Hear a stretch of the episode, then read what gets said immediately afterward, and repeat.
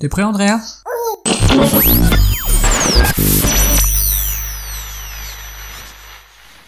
Good morning everybody Soyez les bienvenus dans le podcast des copains saison 3 épisode 12, le podcast qui ne se prend pas pour de la bouse. Nous sommes le 29 novembre 2021 et comme Émile et Image, chacun cherche un peu de chaleur à mettre dans son cœur par ce grand froid qui nous est tombé dessus comme une bande triste. Les amoureux de chansons françaises se régalent déjà. Bah sinon, vous allez sur YouTube, vous tapez Bamba Triste et votre culture musicale en prendra un sacré coup. Bon, je ne vais pas trop traîner dans cette introduction, car je n'ai pas que ça à faire, tout simplement. Alors si vous avez froid et du temps à perdre pour vous réchauffer, vous êtes toujours au bon endroit. Le podcast des copains, c'est parti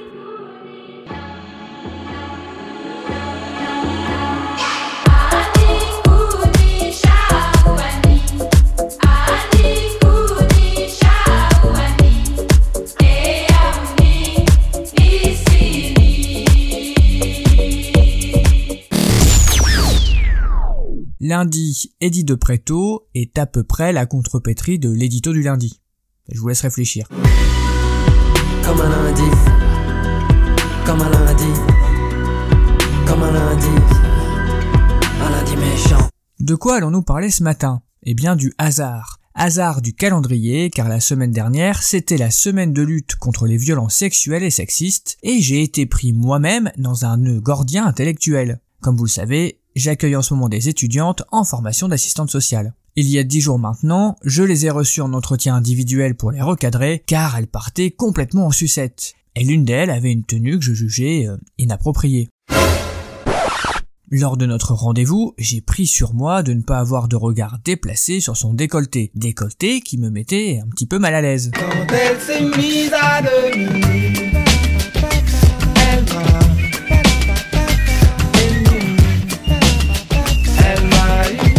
Sauf qu'elle a passé l'entretien à remonter son échancré t-shirt et que ça m'a mis encore plus mal à l'aise. Est-ce qu'un supérieur hiérarchique de type mâle, toute proportion gardée, peut faire une remarque sur la tenue d'une subordonnée femelle sans être taxé de sexiste ou pire en 2021 eh, Je suis pas venu ici pour souffrir, ok? Et si oui, pour quelle raison? Et si non, bah pour quelle raison? Balance ton quoi? Même si tu parles mal des filles, je sais qu'au fond t'as compris. La première personne que j'ai consultée fut évidemment Marmotine, le soleil de ma vie. Tu es le soleil de ma vie. Tu es le soleil de mes jours. Et sa réponse est sans appel. Il faut avoir une tenue adaptée à son lieu de travail. Mais sa réponse ne m'a pas entièrement satisfaite. J'ai donc fait le tour de la question, et je suis arrivé à la conclusion suivante. Il est clair que chacun doit pouvoir s'habiller comme il l'entend, et en particulier les femmes. Pour nous, je pense que c'est assez vite fait, vous foutez une chemise ou un costume, et vous êtes d'autorité bien habillé. Pour les femmes, le moindre vêtement moulant, décolleté ou trop court, et vous êtes jugé de tout un tas de choses plus ou moins fines allant d'aguicheuse à fille facile pour ne pas dire pute. Ah bah je l'ai dit en fait. Et selon mes sources, c'est sur le lieu de travail que l'attitude des mâles est le plus souvent problématique. Encore que, en discutant avec les copines, je me suis aperçu que les regards, les gestes ou les paroles déplacées sont monnaie courante. Je vous épargne les témoignages d'agressions scabreuses qui me font avoir honte de faire partie du genre masculin et de porter ce joli service trois pièces entre les jambes. Elles ont toutes au moins une anecdote plus ou moins traumatisante à raconter. C'est complètement ouf.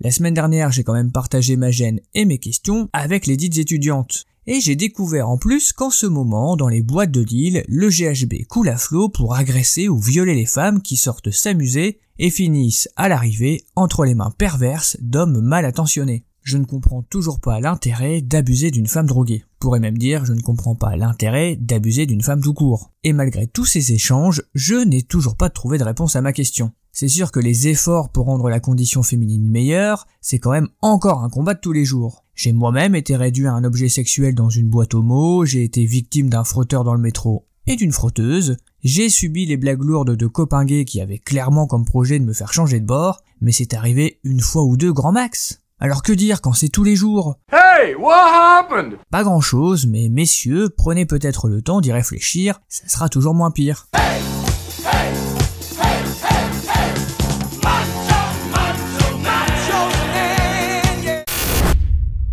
J'aime pas, j'aime pas, j'aime pas, c'est lundi matin. J'aime pas, j'aime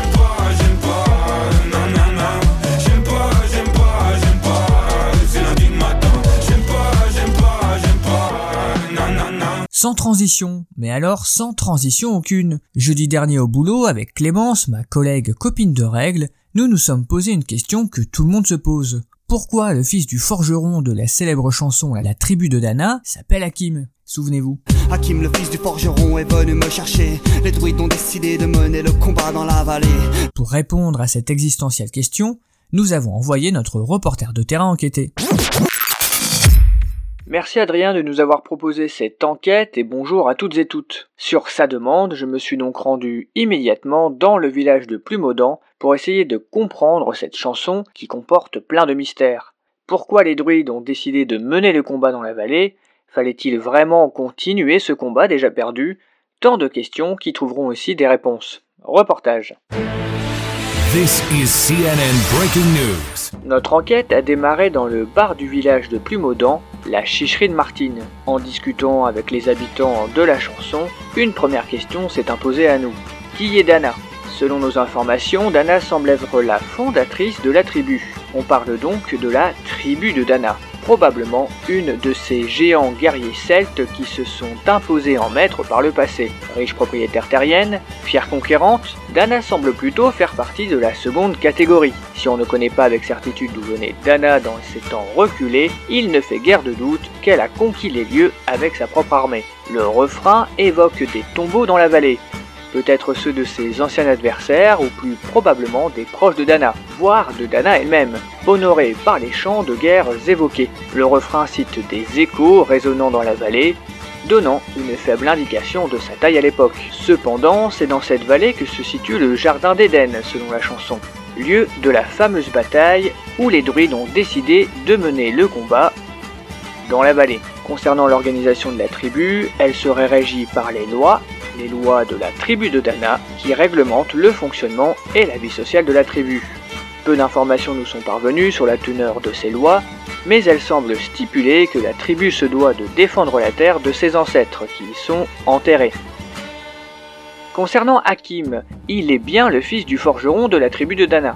Son activité consiste surtout à aller chercher les gens quand les druides décident de mener le combat dans la vallée. Il semblerait que son nom soit un hommage à la bande dessinée Hakim. Cependant, aucune référence n'est faite dans la chanson sur son aptitude à parler aux animaux. Une autre hypothèse est peut-être à chercher dans l'histoire. Il y a bien eu un Hakim médiéval qui s'est marié à une bretonne et qui était forgeron. À l'époque, leur amour et la conversion de sa dulcinée déplut aux jaloux, puis ils furent tous deux condamnés à sonner la cloche d'une cathédrale jusqu'à ce que mort s'en suive, ce qui est quand même un châtiment de bâtard pour qui n'aime pas le carillon. Les ancêtres dont fait référence Mano sont les fondateurs de la tribu de Dana.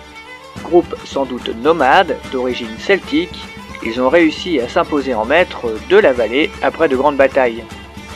Ils sont considérés comme de géants guerriers, le terme géant devant probablement faire référence à leurs talents martiaux plutôt qu'à leur taille. Et ils sont enterrés là. Leurs descendants semblent aimer les champs de guerre près de leur tombeau. Les échos des dix champs peuvent être entendus dans toute la vallée.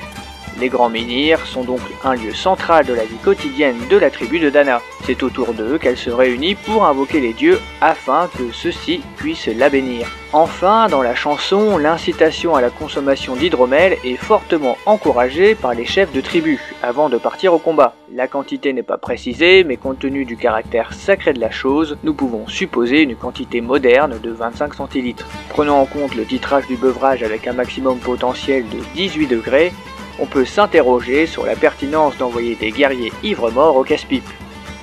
Les chefs étaient-ils infiltrés par les Sumériens sournois désireux d'une victoire facile? La bataille a-t-elle seulement eu lieu? Autant de questions qui restent aujourd'hui sans réponse. Merci reporter de terrain pour cette enquête qui finalement pose plus de questions qu'elle n'apporte de réponses, ce qui est peut-être le thème de la chronique d'aujourd'hui. Je vous en prie. Afin d'essayer peut-être d'apporter la lumière sur cette mystérieuse chanson, je vous propose de nous quitter sur la tribu de Dana. More, more, more, more, more, more music. To warn people.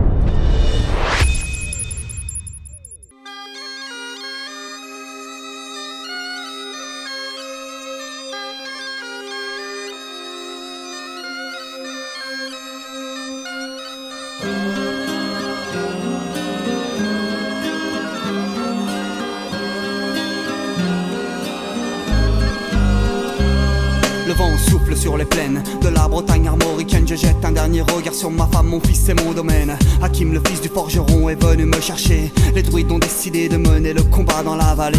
Là où tous nos ancêtres, de géants guerriers celtes, après de grandes batailles, se sont imposés en maîtres. C'est l'heure maintenant de défendre notre terre contre une armée de cimériens prête à croiser le fer. Toute la tribu s'est réunie autour de grands menhirs pour invoquer les dieux afin qu'elle puisse nous bénir. Après cette prière, avec mes frères sans faire état de zèle, les chefs nous ont donné à tous des gorgées d'hydromel pour le courage, pour pas qu'il y ait de faille, pour rester grand et fier quand nous serons dans la bataille. Car c'est la première fois pour moi que je pars au combat et j'espère être digne de la tribu de Dana.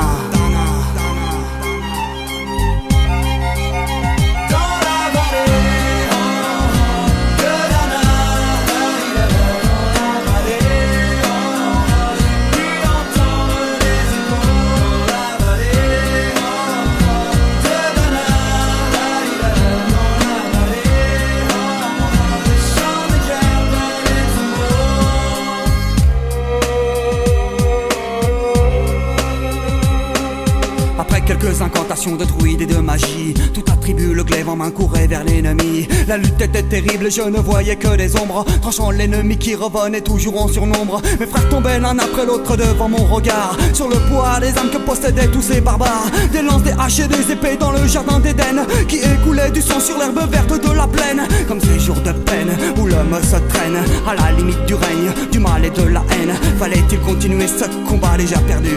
Mais telle était la fierté de toute la tribu. La lutte a continué comme ça jusqu'au soleil couchant. Férocité extrêmement plus d'acharnement. Fallait défendre la terre de nos ancêtres enterrés là. Et pour toutes les lois de la tribu de Dana. Dana,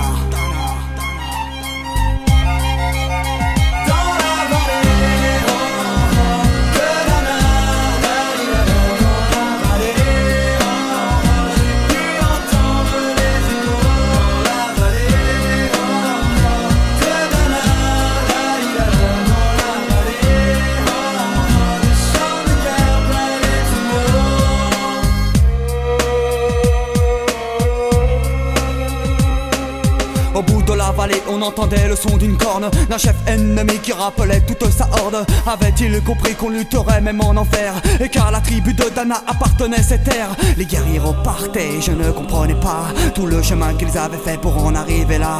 Quand mon regard se posa tout autour de moi, j'étais le seul debout de la tribu. Voilà pourquoi mes doigts se sont écartés tout en lâchant mes armes. Et le long de mes joues se sont mis à couler des larmes. Je n'ai jamais compris pourquoi les dieux m'ont épargné de ce jour noir de notre histoire que j'ai compté. Le vent souffle toujours sur la Bretagne armoricaine. Et j'ai rejoint ma femme, mon fils et mon domaine. J'ai tout reconstruit de mes mains pour en arriver là. Je suis devenu roi de la tribu de Dana.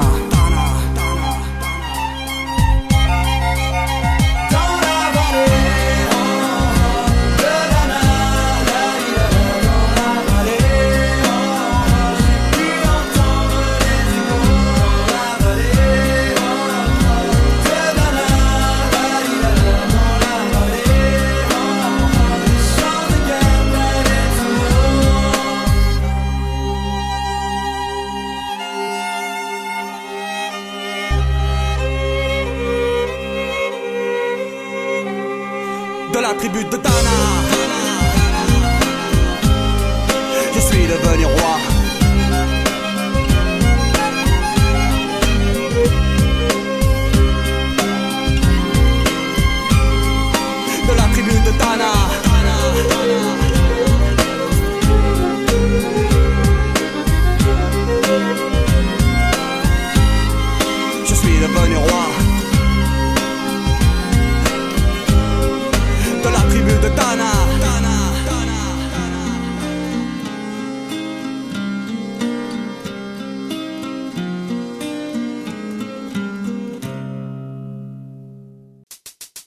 Et c'est perplexe que s'achève l'épisode 12 du podcast des copains. En tout cas, il apparaît de plus en plus que les thèmes de cette chronique naissent le jeudi avec ma copine Clémence, que j'embrasse donc chaleureusement, mais respectueusement, pour ne pas être taxé d'harcèlement sexuel. En tout cas pour cette semaine, j'invite les hommes à prendre soin des femmes, j'invite les femmes à prendre soin des hommes, j'invite les hommes à prendre soin des hommes et les femmes à prendre soin des femmes. Les non-binaires, vous vous démerdez, et tous ceux qui veulent utiliser le pronom YEL, mi-il, mi-elle, je ne vois pas le projet mais pourquoi pas, eh ben vous faites bien ce que vous voulez car moi je m'en fous un petit peu. Il arrive un moment où les débats de genre prennent des proportions qui me dépassent et qui me fatiguent. Alors il ne me reste plus qu'à vous souhaiter de passer une excellente journée, une excellente semaine et bien sûr, je vous embrasse.